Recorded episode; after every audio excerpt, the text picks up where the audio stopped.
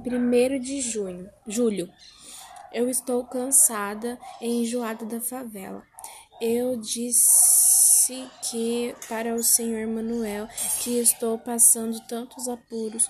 O pai de Vera é rico, podia ajudar-me um pouco. Ele pede para não divulgar-lhe o nome no diário. Não divulgo. Podia reconhecer o meu silêncio. Se eu fosse uma dessas pretas escandalosas e chegasse lá na oficina e fizesse um escândalo, dá dinheiro para tua filha.